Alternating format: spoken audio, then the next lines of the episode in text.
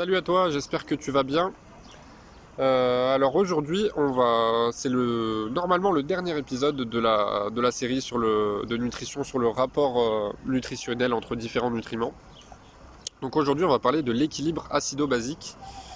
Donc on va parler des aliments alcalins et des aliments, des aliments acidifiants. Donc euh, peu de personnes ont conscience de ce que c'est réellement et de l'impact que que ça joue sur la santé. Donc on va voir tout ça ensemble. Donc comment on détermine si un aliment est alcalin ou acidifiant? Donc déjà ce sera certainement pas euh, par son goût. On sait par exemple que le citron au goût il va être plutôt acide alors qu'il va avoir plutôt une action alcaline euh, dans l'organisme.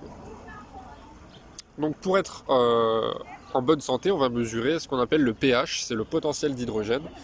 Donc il se mesure de 0 à 14, en sachant que de 0 à 6,9, on considère qu'on a un pH acide. Donc là, on n'est pas dans une forme optimale. À 7, on est un pH neutre. Et euh, entre 7 et 14, on est euh, dans un pH qu'on appelle alcalin. Donc c'est là que la forme, euh, est vraiment optimisée et, on est dans une forme olympique, tout simplement. Et là encore, c'est une question de juste équilibre. C'est-à-dire qu'il faudra faire, il en sorte de jamais être dans le côté acide, il faudra être dans le côté alcalin, mais que on sait qu'un pH acide c'est mauvais euh, pour la santé, mais qu'un pH trop alcalin ça va être aussi mauvais. Donc il faut que le pH soit euh, moyennement alcalin si on veut tirer un, maximum de bénéfices. Mais qu'est-ce que ça veut dire euh, avoir un pH alcalin bah, Ça veut dire tout simplement d'avoir un pH qui sera alcalin mais à différents endroits de l'organisme. Parce qu'on entend souvent que ce soit des vidéos sur YouTube, des podcasts, ou même dans des, dans des formations en ligne ou certains bouquins que j'ai pu lire, euh, on entend simplement des personnes dire euh, bon bah pour être en bonne santé il suffit d'avoir un, pH alcalin dans son organisme euh, et puis bon voilà c'est réglé. Oui mais ça fonctionne pas vraiment comme ça parce que peu importe notre alimentation et, et notre hygiène de vie, le, le pH sera pas le même à différents endroits du corps. Par exemple, on sait que le pH euh, dans les urines et le pH, euh, je sais pas, euh, sur la langue ne sera pas le même. On sait que le, le pH dans l'estomac, par exemple, où vous, pouvez avoir la meilleure alimentation du monde, par définition, pour qu'on ait une bonne digestion, le pH de l'estomac sera forcément acide. Donc il y aura des endroits du corps où avoir un pH acide, ce sera indispensable pour être en bonne santé.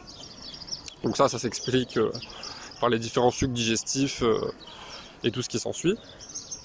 Mais voilà, le but du coup, ça va être de. C'est bien d'avoir conscience de ça, c'est d'avoir un maximum, euh, un pH alcalin dans le plus d'endroits euh, possible dans le corps.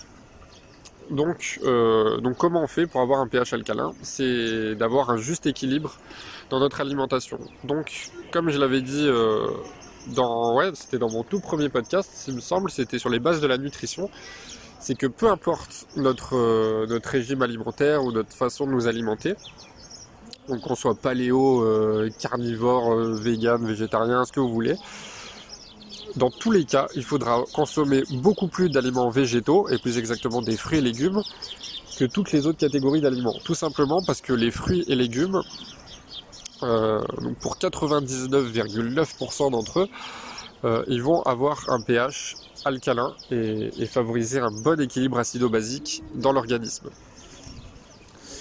Euh, donc euh, voilà, varier au maximum des fruits et des légumes euh, de saison, essayer au maximum locaux pour éviter la, la, perte de nutriments. Et en parallèle, ça va être d'équilibrer avec, pour pas non plus passer dans, dans un excès d'alcalinité, de passer avec, avec d'autres sources d'aliments, donc ça peut être du poisson, des œufs, ainsi de suite.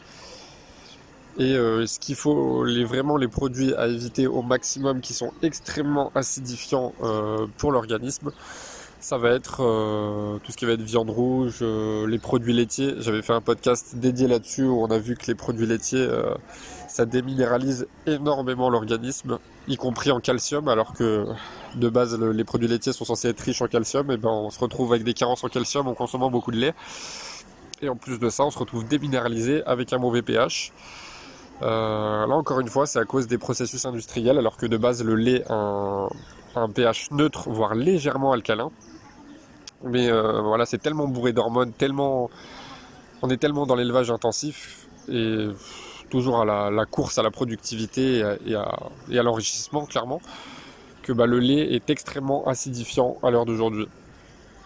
Donc, euh, bah, pour faire simple, pour avoir le pH le plus alcalin possible, ça va être de toujours composer euh, son assiette euh, d'un peu plus de la moitié de légumes et ensuite de consommer une très bonne source de protéines et, des céréales complètes. Ça peut être par exemple du riz noir, ça peut être, ça peut être du quinoa, des légumineuses comme des lentilles, des haricots, c'est excellent.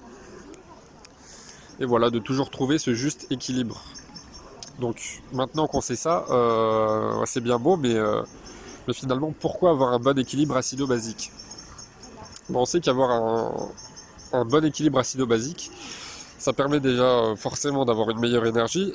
Et il y a eu pas mal de recherches scientifiques là-dessus ces dernières années, on sait que qu'un pH alcalin, ça pourrait être vraiment l'ennemi numéro un des cellules cancéreuses. C'est-à-dire, euh, il y avait un médecin, alors de, c'était le docteur Otto Warburg, il me semble, c'était quelque chose comme ça, qui avait fait la découverte en fait que qu'aucune cellule cancéreuse ne pouvait survivre dans un environnement alcalin.